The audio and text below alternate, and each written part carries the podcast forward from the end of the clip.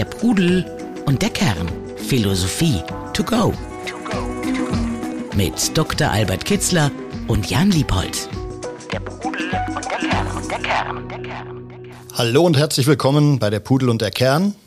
Albert und ich, wir sitzen abermals zusammen im Haus der Weisheit und wollen heute eine neue lose Serie starten. Es, es soll heute speziell um das gute Leben gehen die Philosophie an sich behandelt ja den Weg zum gelingenden positiven Leben. Und heute wollen wir aber äh, ganz speziell die Sichtweise von Sokrates auf dieses übergeordnete Ziel mal diskutieren, uns also erstmals ähm, vor allem mit einem Philosophen auseinandersetzen.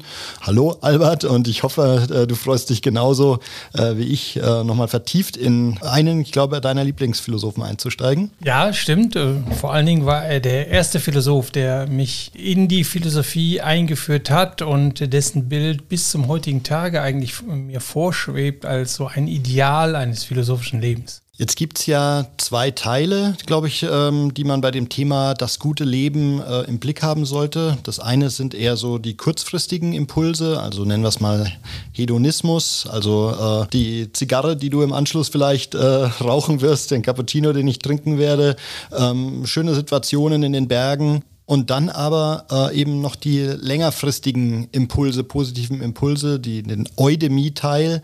Ähm, kannst du die beiden nochmal ein bisschen genauer beschreiben und vor allem, wie sie zusammenhängen? Ja, vielleicht ist es äh, am einfachsten, wenn ich das an dem äh, Wort Glück äh, ausmache. Wir verwenden das Wort nämlich in zwei Bedeutungen und da unterscheiden sich eben diese beiden Sichtweisen, die du genannt hast. Wir nennen Glück, das von außen kommt, das zufällige Glück. Ach, ich habe Glück gehabt oder ich habe Pech gehabt. Äh, das ist das eine. Das ist, gibt so einen Moment äh, des äh, guten Gefühls, auch die Befriedigung einer Lust, des Momenthaft ist gehörte dazu, auch wenn es nicht vielleicht von außen kommt, sondern wir da mitgestalten gestaltet haben. Und dann gibt es eine andere, ein anderes Verständnis äh, von, von Glück. Wenn wir uns sehnen nach einem glücklichen Leben, dann meinen wir nicht so einen Moment des Glücklichseins, sondern wir meinen etwas Dauerhaftes. Eine Art geht so in Richtung Zufriedenheit, so ein dauerhaftes Wohlgefühl, ein mit sich äh, eins sein, diese Übereinstimmung mit meinen Werten, dass man sich so in seiner Haut wohlfühlt. Das ist ein ganz anderes Glück als so eine Befriedigung. Die beiden Seiten hängen miteinander zusammen, weder schließen sie sich aus, äh, aber sie sind doch, äh, ist doch wichtig, da eine Unterscheidung zu treffen. Also das eine ist so eine Art positive, ich nenne es jetzt mal Grundlast, also es läuft so positiv durch und das andere sind dann eher so die Ausschläge nach oben, oder? Die halt so kurzfristig ähm, mal Glücksempfinden genau. verursachen. Das eine meint so eine innere Ausgeglichenheit, eine Seelenruhe oder ich nenne das häufig so eine Grundstimmung heiterer Gelassenheit. Mhm. Äh, dass man so rundum mit sich zufrieden ist, sich in seiner Haut wohlfühlen, ist kein Moment, sondern man, es stimmt alles so. Und es stimmt morgens, mittags, abends und am nächsten Tag auch noch. Mhm. Und das hat so, man guckt am Jahresende auf, äh, auf das Jahr zurück und denkt, ach, es war ein gutes Jahr, ich habe doch einiges verwirklichen können und ich habe doch viele Momente der Freude gehabt. Aber da kommt schon der zweite Teil dabei. Es sind natürlich dann auf so ein, aus so einer Grundstimmung erwächst am leichtesten auch solche Momente des Glücks. Und dieses Glück ist auch anderes als eine bloße Lustbefriedigung. Es ist geerdet. Es hat etwas ähm, zu tun mit mir, mit meinem Wesensgrund, mit meinem, mit, mit meinem tiefen äh, So sein, wie ich bin, äh, das ist da verankert drin und es ist deshalb eine andere Freude, die jemand lebt, der ein glückliches, erfülltes Leben führt und eine Freude von jemandem, der vielleicht äh, von sich entfremdet, von Lust zu Lust äh, übergeht, sich einen neuen Kick verschafft und verschaffen muss und eigentlich vor sich selbst wegflieht.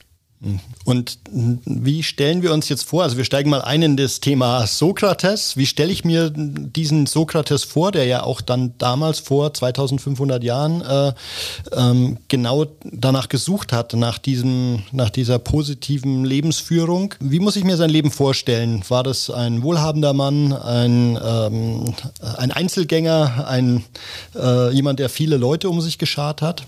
Ja, alles, von all dem ein bisschen. Also er war nicht reich, er hatte zwar ein gewisses kleines Vermögen, er hatte eine Familie, er hatte Kinder, er lebte ein so normales Leben, äh, eigentlich aber die Griechen zu dieser Zeit mussten nicht arbeiten. Sie engagierten sich in der Polis, in der Stadt, aber die Arbeit wurde von Sklaven häufig äh, erledigt oder sie hatten Grundgüter da. Äh, es war eine andere, andere Schicht. Sie hatten also viel Zeit.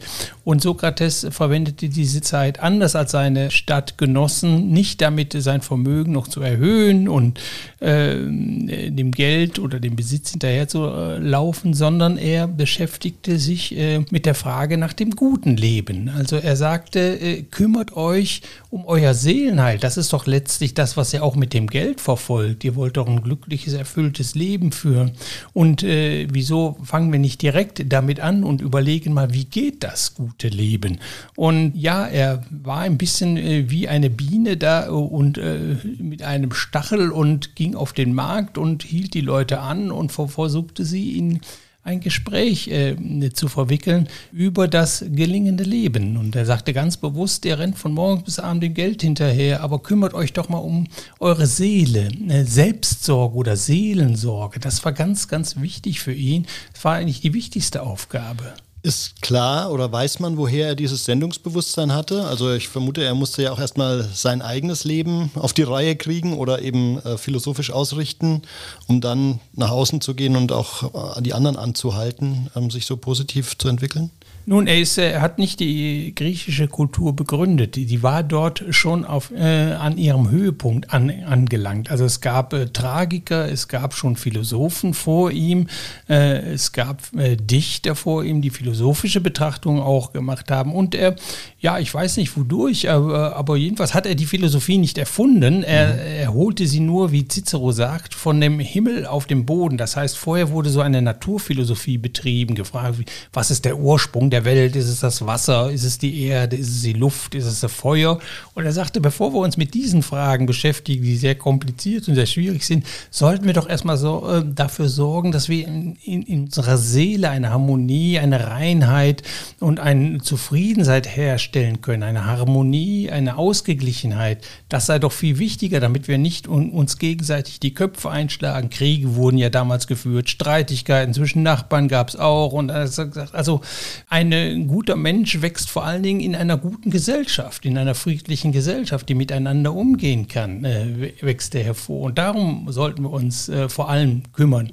Und er holte damit ja, äh, er psychologisierte ein bisschen die Philosophie. Er sagte, erkenne dich selbst, das sei sehr wichtig. Denn wenn du dich nicht erkennst, wie, woher weißt du, was gut für dich ist? Mhm. Darum ging es. Das ist seine zentrale Aussage, so wie ich es verstehe. Ähm, was waren ansonsten äh, Ratschläge, die er für ein gutes Leben seinen Mitmenschen gegeben hat? Ja, bekannt sind ja vor allem dieses Erkenne dich selbst, also äh, schau, was gut und was, der, was dich schädigt und was gut für dich ist. Das andere äh, wichtige Diktum von ihm, der wichtige Ausspruch äh, lautet, ich weiß, dass ich nichts weiß. Und das ist so die, die philosophische Grundhaltung, eine Neugier. Äh, eine Skepsis auch gegenüber dem, äh, den Vorstellungen und Werten, mit denen man ins Bewusstsein tritt als junger Mann. Oder äh, die sind häufig von außen aufoktroyiert, von der Gesellschaft vorgegeben und davon muss man sich befreien. Emanzipation eigentlich, Selbstdenken. Ich weiß, dass ich nichts weiß, ist so eine Haltung des Fragezeichens, des Offenseins, der Neugier, des Dazulernen wollens. Und mhm. da haben wir schon diesen Aspekt der Persönlichkeitsentwicklung drin wenn ich nicht neugierig bin, wenn ich nicht ein bisschen skeptisch bin, und auch das steckt in dem äh, Erkenne dich selbst drin, mir und meinen Meinungen selbst gegenüber, dann entwickle ich mich nicht. Äh, aber durch diese Frage, ich weiß, dass ich nicht weiß, kommt eine Dynamik ins Leben. Das Erkenne dich selbst hatte ja ursprünglich, und das wusste Sokrates, ja die Bedeutung äh, von Bedenke oder vergesse nie, dass du ein menschliches, begrenztes, sterbliches Wesen bist, das nicht alles versteht, das nicht alles weiß. Und das ist eine ganz äh, wichtige äh, Haltung, also richtete sich gegen Überheblichkeit, gegen Eigendünkel, gegen, gegen die Menschen, die meinen, die wissen schon alles. Und es hat also umgekehrt, ähm, fördert es die Haltung der Demut und des Neugierigseins, der Offenheit. Und das ist die beste Voraussetzung dazu, dazu zu lernen, und sich zu entwickeln, weiterzuentwickeln. Immer neugierig, immer aufgeschlossen sein, immer hinhören, immer achtsam sein auf das, was geschieht, um daraus vielleicht zu lernen. und äh, etwas von dem Leiden am Leben abzubauen. Denn gelitten haben die Menschen immer unter dem Leben. Mhm. Was war sein Verhältnis zu dem Hedonismus-Teil äh, des guten Lebens? Also hat, was hat er sich, weiß man, hat er sich da auch einiges gegönnt? Äh, war ihm dann doch der ein oder andere Kick äh, wichtig? Also er war sehr selbstgenügsam, sehr bescheiden. Das lobten dann auch alle sokratischen Schulen an, äh, an ihm. Aber er war kein, ähm, er war nicht leibfeindlich. Mhm. Also er äh, philosophierte am liebsten in Symposien, also mit Gastmählern abends und da floss auch reichlich der Wein und Freundschaften. Äh, ja, die Freundschaften waren damals ja fast Liebesverhältnisse, also die Freundschaft hatte einen ganz, ganz hohen Wert und äh, das sind natürlich Momente des Glücks. Es gibt eine wunderschöne äh, Stelle, wo er sagte, ja, also ich liebe es ja mit den Freunden zusammen die alten Schriftrollen äh, aufzuschlagen und durchzulesen und wenn wir etwas Gutes finden, das heißt eine Einsicht, ein philosophischer Gedanke finden, den herauszunehmen und zu diskutieren und so einander befreundet zu sein, das ist das höchste Glück. Der das berichtet, schreibt dann, Sokrates hatte in diesem Moment einen Ausdruck der Glückseligkeit in seinem Gesicht. Also das Zusammensein, das gemeinsame Philosophieren, äh, das sind dann auch funktionierende Resonanzbeziehungen, würden wir neudeutsch äh, dazu sagen. Also die Freundschaft äh, war wichtig und er liebte, ich denke, das Leben auch, aber er meinte, die größte Freude erwächst daraus, wenn du mit dir im Reinen, ins, vorher ins Reine gekommen bist, wenn du dich wohlfühlst in deiner Haut, wenn die große Richtung stimmt, wenn du ein Grundstimmung heiterer Gelassenheit in dir durch eine Arbeit an der selbst erstmal erzeugt hast. Das sei der allerbeste Nährgrund dafür, wahrhaft und tief und oft freudvolle Momente zu erleben. Das war, glaube ich, seine Philosophie. Wie muss ich mir denn vorstellen, wie ähm, das lief damals über Papyrusrollen, habe ich verstanden, aber wahrscheinlich ja auch über, auch Sokrates wird ja Lehrer gehabt haben. Du hast gesagt, äh, dass er ja nur Traditionen auch noch weiterentwickelt, fortgesetzt hat. Wie jenseits der Symposien, wie fand so ein Studium, so ein Selbststudium, so eine Beschäftigung, geistige Beschäftigung damals statt? Ja, später nach Sokrates ging man in die sokratischen Schulen, denn aufgrund äh, nach Sokrates haben sich eine Menge sokratische Schulen äh, gebildet. Die bekannt ist die von Plato, seinem äh, Meisterschüler, die platonische Schule und von Plato Aristoteles, aber auch die epikureische Schule, auch die stoische Schule, die skeptische Schule, Kyrenaiker und Kyniker gab es dann auch, der Diogenes aus der Tonne. All das nennt man sokratische Schulen, weil sie sich alle auf Sokrates als ihrem großen Vorbild beriefen. Also die konnten dann zu den Lehrern gehen, zu Epikur oder zu Zenon von Kition, der Begründer der stoischen Schule, oder zu Aristoteles oder Plato. Bei Sokrates kennt man das nicht. Sokrates sagt in einem äh, berühmten Dialog im Gastmahl, wo die äh, über die Liebe sprechen, da erwähnt er einmal, er hat seine Vorstellung von Liebe von einer weisen Frau bekommen. Hier taucht Gott sei Dank auch mal eine Frau auf unter mhm. den Weisen und die hieß Diotima. Äh, von der hätte er eine Lehre empfangen und äh, bezeichnet sie als eine Lehrerin. Es war ein reges geistiges Leben in Athen. Daraus hat er mit, äh, mit Freunden, wahrscheinlich immer, man philosophiert ja schnell, wenn man, sobald man über das gute Leben mhm. redet, philosophiert man. Aber so ein Lehrer wie dann später Plato oder Aristoteles, das hat er selbst, ist mir nicht bekannt, hat er nicht gehabt. Okay. Also ich habe verstanden, Freundschaft ist ein wichtiger äh, Wert für ihn. Welche Gewohnheiten hat er denn propagiert? Also was sollten seine Mitbürger äh, praktizieren, um ein gelingendes Leben für sich auch zu realisieren. Ja, vor allen Dingen sollten sie mal weg von dem Materialismus und äh, hin sich um sein um ihr Seelenleben zu kümmern, um diese Kräfte, sich selbst erkennen, die Kräfte, die im Seelenleben da arbeiten, dass er die, dass man die zügelt, wo sie aggressiv oder negative Energien haben, wo sie selbstzerstörerische Energien haben, dass man die erkennt und befriedet. Also das Bild, das später äh, Plato entwickelt hat mit dem Wagenlenker, der Vernunft, der steuert die irrationalen Triebe, der, der schafft eine Harmonie in der Seele, eine innere Ausgeglichenheit. Das kommt sicherlich auch schon von Sokrates her. Der sagte nämlich, wenn der Körper, außer hm, wenn da die Harmonie gestört ist in den Körpersäften, dann tritt Schmerz und Krankheit ein. Und das äh, hat, sah er auch in der Seele so. Wenn ich mit mir selbst unzufrieden bin, wenn ich da keine Harmonie zwischen den Seelenkräften herstelle, dann bin ich unzufrieden, dann bin ich unausgeglichen und dann entstehen solche Streitigkeiten, äh, äh, Aggressionen bis hin zu Kriegen. Die haben alle in der Einzel in der unausgeglichenen Einzelseele ihre Ursache. Und da gilt es darum, Harmonie herzustellen. Es war die Musik für ihn ganz wichtig, der Tanz, Rhythmus, das Schöne, das heißt, das, die richtigen Proportionen, Maß und Mitte zu wahren in seinem Leben. Das sei ganz wichtig, das setzt eine innere Ausgeglichenheit voraus. Die muss man herstellen. Und er hat sie, glaube ich, gelebt und auch gefunden in sich. Und wenn sich die sokratischen Schulen auf Sokrates berufen, dann hatten sie immer dieses Bild des ausgeglichenen, ruhigen, äh, besonnenen Menschen vor Augen. Man sagte, er blieb sich immer gleich im Glück und Unglück. Das heißt, da haben wir schon das stoische Ideal der Unerschütterlichkeit des Weisen der, da konnte passieren, was wollte. Er blieb sich gleich. Er blieb in seiner Haut, in seiner Mitte und das war eine ruhige Kraft, die er hatte. Und äh, ich denke, da können wir alle von lernen. Also mir war das immer ein Vorbild, äh, dieses, diese Ausgeglichenheit, diese Ruhe in sich zu haben. Die Seelenruhe ist ja in der antiken Philosophie in Ost und West das häufigste Synonym für ein glückliches Leben. Der Pudel und der Kern. Philosophie to go. Jetzt waren ja für die damaligen Griechen äh, die Polis, die Gemeinschaft sehr wichtig.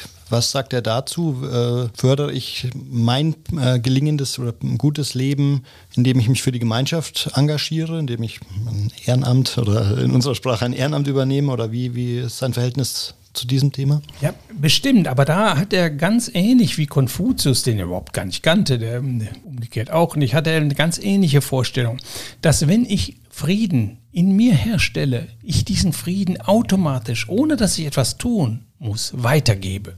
Das nehmen wir an einer ganz wichtigen Stelle. Kurz vor seinem Tod, er musste ja Selbstmord begehen, weil man ihn nicht begriffen hatte oder ihm meinte, er sei, er verführt die Jugend und mit dieser Philosophie kann man nicht klar. Äh, vielleicht hat er auch viel, äh, zu viele Menschen gepiesackt in ihrem Materialismus. Äh, egal, er musste, ähm, äh, er musste den Schierlingsbecher trinken. Und kurz vor dem Tod fragten ihn seine Schüler, ja Sokrates, was gibst du? Bald wirst du nicht mehr sein. Was gibst du uns als letztes mit auf den Weg? Was ist das Wichtigste? sagte Sokrates. Ach, ich kann euch da eigentlich nichts Neues sagen. Das, was ich immer gesagt habe. Sorgt dafür, dass ihr mit euch selbst ins Reine kommt was Besseres könnt ihr für die Gesellschaft nicht tun. Also ganz wichtig, diese, diese Individualethik war Sozialethik, war so begriffen worden. Es fängt bei dem Einzelnen an, die Veränderung in der Gesellschaft. Und dort hat sie auch ihren Grund und ihre Wurzel. Äh, also politisches Handeln wäre damit Selbsterkenntnis, sich selbst ins Reine bringen, ist politisches Handeln. Äh, für Sokrates das beste politische Handeln. Ganz ähnlich äh, bei, äh, bei Konfuzius finden wir das auch. Es ging ihnen immer über das gelingende Zusammensein. Es waren also Sozialethiken, es war politische Philosophie. Aber sie wussten, wie wichtig es ist, dass man bei sich selbst anfangen muss. Ist denn bekannt, ob er seine Unerschütterlichkeit, seine innere Burg ähm, auch im Angesicht des Schierlingsbechers oder dies, in dieser Phase, wo klar war, er äh, muss Selbstmord begehen, ob er die da auch beibehalten hat in so einer ja, Extremsituation? Gerade da, äh, denn er hatte die Möglichkeit zu fliehen, das war damals gang und gäbe, war den Richtern manchmal viel lieber, dass die sich selbst in Verbannung äh, geschickt hatten, also auf eine andere Insel gingen, wo, wo man sie nicht mehr sah und nicht mehr hörte. Das war denen viel lieber, als sie um, umzubringen. Und er hatte genug einflussreiche Freunde, die ihm angeboten haben, hier steht ein Schiff, fahr weg, du kannst fliehen. Aber dann sagte er, aber ich habe euch immer gesagt, dass die Gerechtigkeit, das heißt den Gesetzen gehorchen in einem Gemeinwesen unglaublich wichtig ist. Wenn das nicht mehr geschieht, wenn die Menschen nicht mehr an die Gesetze glauben und sie nicht mehr halten, dann bricht eine Gemeinschaft auseinander. Und jetzt, wo es mich betrifft, soll ich kneifen? Das Urteil ist nun mal so gefallen und ich beuge mich dem Urteil, auch wenn ich es nicht für richtig halte. Also der Begriff der Gerechtigkeit, der Gesetzesmäßigkeit, das äh, war für ihn ganz wichtig und da war auch ganz ganz konsequent. Und aber nicht nur da, es sind äh, wichtig äh, oder interessant ist auch eine Begebenheit. Er war einer der tapfersten im Krieg, der war der Letzte, der die Reihen verlassen hatte, das ist bekannt. Aber auch äh, als, es, als mal äh, Athen von einem Unrechtsregime, einem ganz schlimmen Unrechtsregime für ein, zwei Jahre regiert worden war und dieses Regime versuchte, äh, Leute in ihr Unrechtsregime zu verwickeln und gab ihnen Aufträge, beispielsweise Leute von einer Insel zu holen, um damit diese hingerichtet werden sollten. Unbescholtene, aber eben äh, nicht konforme Denkende. Und diesen Auftrag hatte man unter anderem auch mal Sokrates gegeben mit anderen. Er soll doch zu der Insel fahren, uns XY herholen, damit wir ihn umbringen können. Und da ist äh, Sokrates nach Hause gegangen. Er hat diesen, also Befehlsverweigerung, also mhm. Zivilcourage und äh, er hat da nicht mitgemacht. Er war nun unbedeutend genug, dass man ihn nicht umgebracht hat wegen Befehlsverweigerung. Der war da nicht, war ja keine Größe, keine politische Größe da. Äh, so hat er überlebt. Aber er hat seinen Tod sicherlich in Kauf genommen. Das war sicherlich spitz auf Knopf. Er hätte genauso gut sein können, sondern der hat unseren Befehl verweigert. Jetzt bringen wir den gleich mal mit um. Mhm, okay. Der Pudel und der Kern. Philosophie to go. Unternehmer mit Herzstillstand trifft Philosophen mit Oscar. Neben Freundschaft ist in meiner äh, Vorstellung ja das Thema Familie ganz wichtig für ein gelingendes Leben. Welche Einstellung oder welches, welche Haltung hat er dazu propagiert? Berühmt ist ja, dass er so eine, äh, die Xantippe, eine Frau hatte, die, äh, die ihm das Leben nicht äh, leicht gemacht hat. Also zu Hause regierte Xantippe und die hatte die Haare auf den Zähnen, würde man heute sagen. Aber er blieb da äh, einfach ruhig. Er hatte seine Kinder, er lebte da ein ganz normales Leben wie ein Mensch auch und äh, ernährte auch seine, äh, mit seinem Vermögen oder äh, mehr oder weniger gut die Familie. Xantippe war wahrscheinlich nicht damit zufrieden, dass er auf den Marktplatz ging um zu philosophieren, anstatt sein Vermögen zu vergrößern. Aber egal, das hat er trotzdem, er blieb sich auch da treu. Aber er wurde dann mal gesagt, ja, wie hältst du es aus mit so einer Frau? Da sagte, dann fragte er zurück, wie hältst du es aus mit den Enten von deinen Nachbarn oder den Gänsen, die da rumschnattern. also wahrscheinlich war er, hatte er eine stoische Ruhe und hat gesagt, gut, zu Hause ist die Frau, die regiert da und da will ich mich unterordnen. So, solange sie mich noch aus dem Haus gehen lässt und weiter philosophieren lässt, soll mir das recht sein. Aber Familie war für ihn ein, auch ein wichtiger Wert?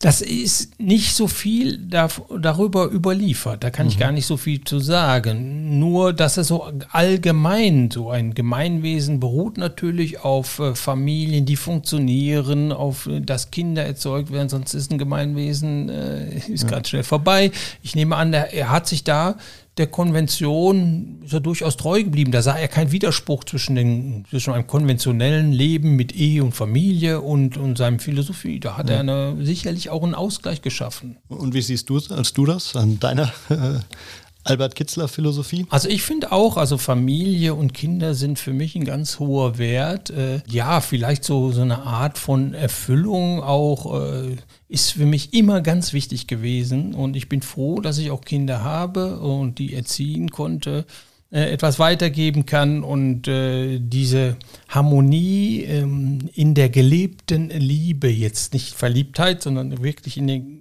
in dem gelebten Mitsein ist für mich äh, von außerordentlicher Wichtigkeit. Ich denke, das hat äh, Sokrates auch erlebt, vielleicht aber weniger in, in, seinem Haus als mit seinen Freunden. Mhm. Denn diese, äh, diese verwirklichte Liebe, das Mitsein mit anderen, echte Resonanzbeziehungen, dass wir mitschwingen mit anderen, das können wir erleben, nicht nur im, im äh, trauten Heim. Dort wäre es vielleicht das Schönste mit Kindern und, und Frau oder, oder Partner. Partnerin, ähm, aber wir können es auch verwirklichen im Freundeskreis. Und das war äh, in Griechenland ganz wichtig und äh, stand mindestens gleichwertig mit der Familienidylle äh, oder äh, mit dem gelingenden Familienleben. Mhm. Ähm, ist denn dann der, ähm, die Vorstellung, was er eben für sich festgelegt hat als Ideal. Ähm, kann man sagen, dass er, soweit man weiß, das komplett umgesetzt hat? Oder hat er auch schwache Momente, wo er über die Stränge geschlagen hat, wo er egoistisch war und so weiter? Die Themen, die, die er wahrscheinlich auch als negativ sieht. Interessant ist, da ist nichts überliefert. Okay. Nein, alles, was von ihm überliefert ist, ist so stimmig. Ich sagte ja vorhin, man schätzt dann ja meist, er blieb sich immer gleich. Es mhm. war eine Persönlichkeit. Mhm. Das war von Und in jeder seiner Handlung, in jedem seiner Worte äh, und äh, in jedem seinem Wollen und Wünschen fand man den Sokrates wieder mit seinen philosophischen Prinzipien. Also er war wahrscheinlich einer der konsequentesten Philosophen äh, dieser Zeit und vielleicht aller Zeiten. Äh, er lebte das, was er dachte. Er sagte das, was er dachte, also zwischen Denken, Wollen, Handeln äh, und den Werten, da ging kein Blatt dazwischen. Das war alles äh, aus einem Guss und äh, das war sehr bewundernswert, so zu leben. Und obwohl er ja so früh dran war ähm, und damit er auch viel begründet hat, ähm, würdest du sagen, ist er einer der auch der einflussreichsten? Also ähm, seine Erkenntnisse wurden die sehr stark weiterentwickelt oder sind die sozusagen pur, nicht als Generikum, ähm, auch noch heute wirksam? Er hat ja kein schriftliches, äh, kein Buch hinterlassen. Mhm. Er hat gar nicht geschrieben. Er hat nur gelehrt. Äh, übrigens, wie dann Buddha oder wie Jesus Christus aus, gab da einige Gestalten, Weise, Philosophen, die gar nicht geschrieben haben, die nur durch ihre Person, durch ihr Leben äh, gewirkt haben. Dadurch hat er allerdings gewirkt bis zum heutigen Tage und wie kaum ein anderer Philosoph, das muss man sagen, durch die Gestalt, durch die, wie ich sie vorhin gerade kurz skizziert habe, durch die gelebte Philosophie. Als Lehren weniger. Da muss man schon, da muss man differenzieren. Da kam Plato und sein Meisterschüler lange bei äh, Sokrates äh, gelernt und der hat äh, in seinen Dialogen, in seinen Schriften, die alle überliefert worden sind, taucht ja immer Sokrates als Sprecher auf. Und man hat da manchmal Schwierigkeiten zu unterscheiden, was ist jetzt platonische Philosophie und was ist sokratische. Genau weiß man das gar nicht. Geht ineinander über. Vom Plato haben wir viel mehr System vielmehr, äh, sagen wir mal, theoretische Philosophie, die wir bei Sokrates so nicht gefunden haben. Wie viel davon und die haben einen unglaublichen Einfluss gehabt, äh, wie Sokrates durch seine Person, Plato durch seine Schriften und seine Ideen und sein philosophisches System. Aber da gibt es Überschneidungen, wie viel von diesem System auf Sokrates zurückzuführen ist oder von Sokrates stammt. Das kann man gar nicht genau unterscheiden. Mhm. Ähm, ich würde gerne zum Schluss unserer äh, Das gute Leben Folge ähm, dich bitten, ob du nochmal so ähm, runterbrechen kannst. Also ich würde sagen, Sokrates war ganz offensichtlich so ein High-End-Philosoph. Ähm, jetzt für den äh, Otto Normalbürger, der ähm, dem Ideal des guten Lebens näher kommen möchte, was sind so die zwei, drei Ratschläge, die er ähm, gegeben hat für erste Schritte in diese Richtung. Also gar nicht sozusagen die Perfektion, sondern einfach so, wenn ich etwas anflanschen möchte an mein Leben, was so die, also das sokratische Ideal dem vielleicht nahe kommt. Auf jeden Fall sollte man hervorheben, er sagte einmal, sich selbst betrügen ist von allem das Schlimmste. Also eine Aufrichtigkeit sich selbst gegenüber, sich selbst äh, zu leben, das ist ganz wichtig, authentisch zu bleiben, wahrhaftig zu bleiben, sich nicht verbiegen. Das war für ihn ein ganz zentraler Wert. Und wenn man dabei kontinuierlich Philosophie betreibt, mit dem ich weiß, dass ich nichts will, aber ich würde gerne dazu lernen. Das ist vielleicht der zweite Grundsatz. Ne? Neugierig sein, sich darum zu kümmern. Und das dann, dritter gewendet auf das eigene Seelenleben. Wer bin ich?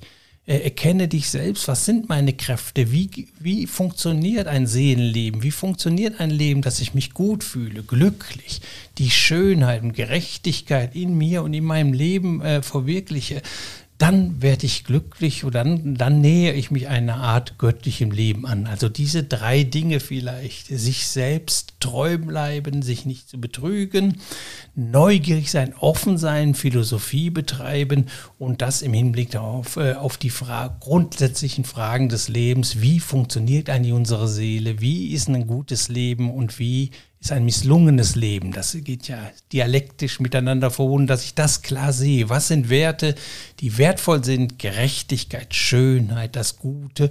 Und was sind, äh, was sind Unwerte vielleicht? Maßlosigkeit, äh, ähm, äh, Materialismus, eine Menge Eifersucht, Zorn, Angst, diese Dinge zu überwinden. Die sind alles äh, schädliche Dinge. Da die Seele zu erforschen und zu erziehen, sich weiterzuentwickeln.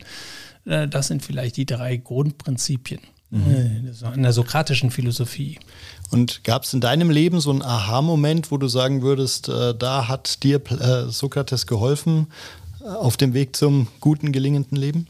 Also ehrlich, ich sagte ja vorhin schon, es fing an mit Sokrates, dass ich von seiner Gestalt, als ich zum ersten Mal mit 16, 17 von ihm gelesen habe, wo seine Philosophie so, seine Person, sein Leben rekapituliert habe, war das für mich so wie ein Leuchtstern und der leuchtet heute noch. Er, im ganzen, meinem ganzen Leben war diese Prinzipien, die ich gerade vielleicht habe kurz äh, versucht zusammenzufassen, waren immer Leitstern für mich. Und immer erschien er dann äh, äh, so lebhaft vor mir in meinem geistigen, vor meinem geistigen Auge. Seneca sagte mal, also die natürlichen Eltern kann man sich nicht aussuchen, aber die geistigen, die einem dann führen sollten, die kann man sich aussuchen. Und Sokrates, kann ich sagen, ist einer der wichtigsten für mich als Person, als gelebte Philosophie bis zum heutigen Tage. Und er tauchte immer auf und er war auch immer da. Albert, vielen Dank.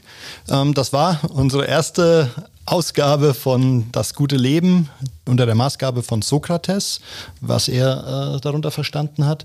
Wir wollen das fortsetzen in loser Folge, also ähm, in einigen Wochen werden wir eine zweite Folge dazu produzieren. Ähm, wir werden auch wieder, wie üblich, ähm, die wichtigsten Infos zum heutigen äh, Thema und äh, die Zitate in den Shownotes vermerken. Wir würden uns freuen, wenn ihr da auch mal reinschaut. Schaut auch mal auf unserer Website pudel-kern.com vorbei. Äh, da haben wir auch noch äh, die ein oder anderen Zusatzinfos. Dort findet ihr auch äh, den Link zu den Worten der Weisheit von Albert und zu Seminaren ähm, aus, der, aus Alberts Philosophieschule Maß und Mitte. Insofern einiges zu klicken, einiges anzuschauen. Wir hoffen, ihr hattet erhellende Momente bei Sokrates und Albert Kitzler. Albert, vielen Dank soweit. Wir beide, was machen wir jetzt? Äh, gut leben. gut leben und gut kochen, das hört sich toll an. Macht's gut, äh, wir hören uns in zwei Wochen. Bis dahin, ciao, ciao bei der Pudel und der Kern. Tschüss. Der Pudel und der Kern. Der Philosophie-Podcast zu den Fragen des Lebens. Mit Dr. Albert Kitzler und Jan Liebold. www.pudel-kern.com